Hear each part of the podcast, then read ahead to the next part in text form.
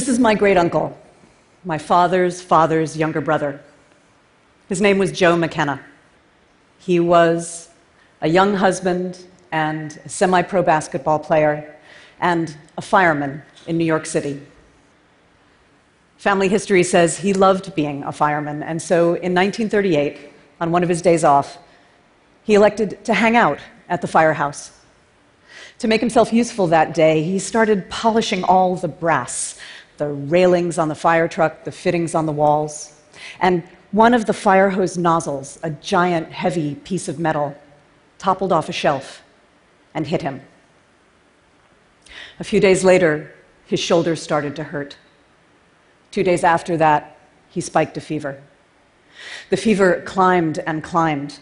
His wife was taking care of him, but nothing she did made a difference, and when they got the local doctor in, nothing he did mattered either. They flagged down a cab and took him to the hospital. The nurses there recognized right away that he had an infection, what at the time they would have called blood poisoning. And though they probably didn't say it, they would have known right away that there was nothing they could do. There was nothing they could do because the things we use now to cure infections didn't exist yet. The first test of penicillin, the first antibiotic, was three years in the future. People who got infections either recovered, if they were lucky, or they died. My great uncle was not lucky. He was in the hospital for a week, shaking with chills, dehydrated and delirious, sinking into a coma as his organs failed. His condition grew so desperate that the people from his firehouse lined up to give him transfusions, hoping to dilute the infection surging through his blood. Nothing worked. He died. He was 30 years old. If you look back through history, most people died the way my great uncle died. Most people didn't die of cancer or heart disease, the lifestyle diseases that afflict us in the West today. They didn't die of those diseases because they didn't live long enough to develop them. They died of injuries, being gored by an ox, shot on a battlefield, crushed in one of the new factories of the Industrial Revolution, and most of the time from infection, which finished what those injuries began. All of that changed when antibiotics arrived. Suddenly, infections that had been a death sentence became something you recovered from in days. It seemed like a miracle. And ever since, we have been living inside the golden epoch of the miracle drugs. And now, we are coming to an end of it. My great uncle died in the last days of the pre antibiotic era. We stand today on the threshold of the post antibiotic era, in the earliest days of a time when simple infections, such as the one Joe had, will kill people once again. In fact, they already are. People are dying of infections again because of a phenomenon called antibiotic resistance. Briefly, it works like this bacteria compete against each other for resources, for food, by manufacturing lethal compounds that they direct against each other. Other bacteria, to protect themselves, evolve defenses against that chemical attack. When we first made antibiotics, we took those compounds into the lab and made our own versions of them. And bacteria responded to our attack the way they always had. Here is what happened next. Penicillin was distributed in 1943, and widespread penicillin resistance arrived by 1945.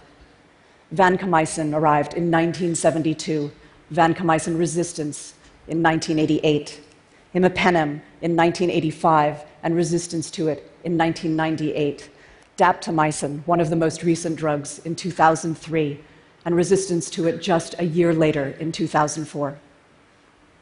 For 70 years, we played a game of leapfrog our drug and their resistance, and then another drug, and then resistance again. And now the game is ending. Bacteria develop resistance so quickly that pharmaceutical companies have decided making antibiotics is not in their best interest.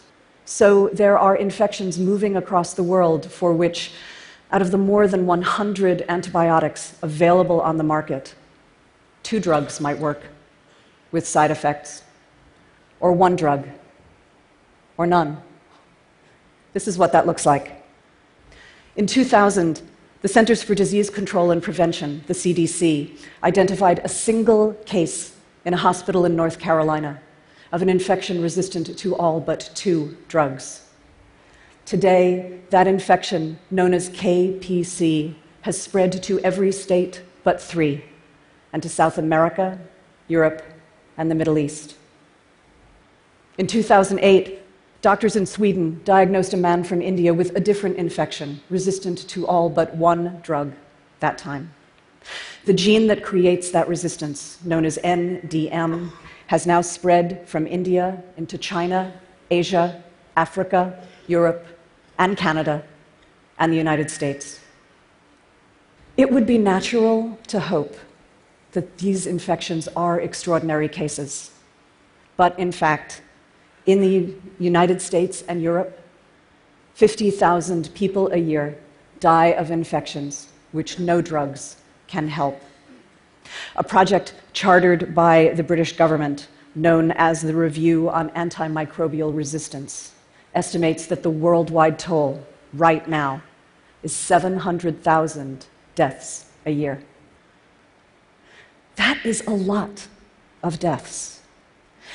And yet, the chances are good that you don't feel at risk, that you imagine these people were hospital patients in intensive care units or nursing home residents near the ends of their lives. People whose infections are remote from us, in situations we can't identify with. What you didn't think about, none of us do, is that antibiotics support almost all of modern life. If we lost antibiotics, here's what else we'd lose. First, any protection for people with weakened immune systems cancer patients, AIDS patients, transplant recipients, premature babies. Next, any treatment that installs foreign objects in the body stents for stroke, pumps for diabetes, dialysis, joint replacements. How many athletic baby boomers need new hips and knees? A recent study estimates that without antibiotics, one out of every six would die. Next, we'd probably lose surgery. Many operations are preceded by prophylactic doses of antibiotics. Without that protection, we'd lose the ability to open the hidden spaces of the body. So, no heart operations, no prostate biopsies, no cesarean sections. We'd have to learn to fear infections that now seem minor. Strep throat used to cause heart failure. Skin infections led to amputations. Giving birth killed in the cleanest hospitals almost one woman out of every hundred. Pneumonia took three children out of every ten. More than anything else, we'd lose the confident way we live our everyday lives. If you knew that any injury could kill you, would you ride a motorcycle, bomb down a ski slope, climb a ladder to hang your Christmas lights, let your kid slide into home plate. After all, the first person to receive penicillin, a British policeman named Albert Alexander, who was so ravaged by infection that his scalp oozed pus and doctors had to take out an eye was infected by doing something very simple. He walked into his garden and scratched his face on a thorn. That British project I mentioned, which estimates that the worldwide toll right now is 700,000 deaths a year, also predicts that if we can't get this under control, by 2050, not long, the worldwide toll will be 10 million deaths a year. How did we get to this point where what we have to look forward to is those terrifying numbers? The difficult answer is we did it to ourselves.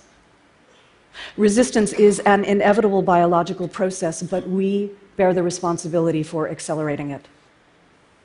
We did this by squandering antibiotics with a heedlessness that now seems shocking.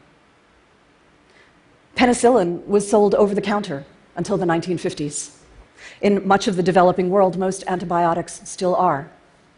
In the United States, 50% of the antibiotics given in hospitals are unnecessary. 45% of the prescriptions written in doctors' offices are for conditions that antibiotics cannot help. And that's just in healthcare. On much of the planet, most meat animals get antibiotics every day of their lives, not to cure illnesses, but to fatten them up and to protect them against the factory farm conditions they are raised in. In the United States, possibly 80% of the antibiotics sold every year go to farm animals, not to humans, creating resistant bacteria that move off the farm in water, in dust, in the meat the animals become. Aquaculture depends on antibiotics too, particularly in Asia, and fruit growing relies on antibiotics to protect apples, pears, citrus against disease. And because bacteria can pass their DNA to each other, like a traveler handing off a suitcase at an airport, once we have encouraged that resistance into existence, there is no knowing where it will spread. This was predictable. In fact, it was predicted by Alexander Fleming, the man who discovered penicillin. He was given the Nobel Prize in 1945 in recognition. And in an interview shortly after, this is what he said The thoughtless person playing with penicillin treatment is morally responsible for the death of a man who succumbs to infection with a penicillin resistant organism. He added, I hope this evil can be averted. Can we avert it? There are companies working on novel antibiotics, things the superbugs have never seen before. We need those new drugs badly. And we need incentives, discovery grants, extended patents, prizes to lure other companies into making antibiotics again. But that probably won't be enough. Here's why evolution always wins. Bacteria birth a new generation every 20 minutes. It takes pharmaceutical chemistry 10 years to derive a new drug. Every time we use an antibiotic, we give the bacteria billions of chances to crack the codes of the defenses we've constructed. There has never yet been a drug they could not defeat. This is asymmetric warfare. But we can change the outcome. We could build systems to harvest data to tell us automatically and specifically how antibiotics are being used. We could build gatekeeping into drug order systems so that every prescription gets a second look. We could require agriculture to give up antibiotic use. We could build surveillance systems to tell us where resistance is emerging next. Those are the tech solutions. They probably aren't enough either, unless we help. Antibiotic resistance is a habit. We all know how hard it is to change a habit. But as a society, we've done that in the past. People used to toss litter into the streets, used to not wear seatbelts, used to smoke inside public buildings. We don't do those things anymore. We don't trash the environment or court devastating accidents or expose others to the possibility of cancer because we decided those things were expensive destructive, not in our best interest. We changed social norms. We could change social norms around antibiotic use, too. I know that the scale of antibiotic resistance seems overwhelming. But if you've ever bought a fluorescent light bulb because you were concerned about climate change, or read the label on a box of crackers because you think about the deforestation from palm oil, you already know what it feels like to take a tiny step to address an overwhelming problem. We could take those kind of steps for antibiotic use too. We could forego giving an antibiotic if we're not sure it's the right one. We could stop insisting on a prescription for our kids' ear infection before we're sure what caused it.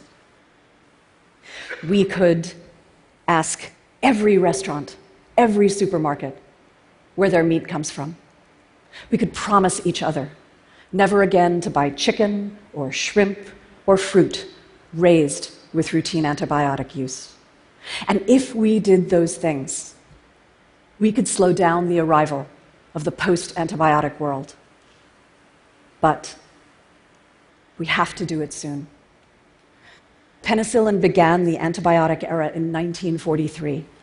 In just 70 years, we walked ourselves up to the edge of disaster. We won't get 70 years to find our way back out again. Thank you very much.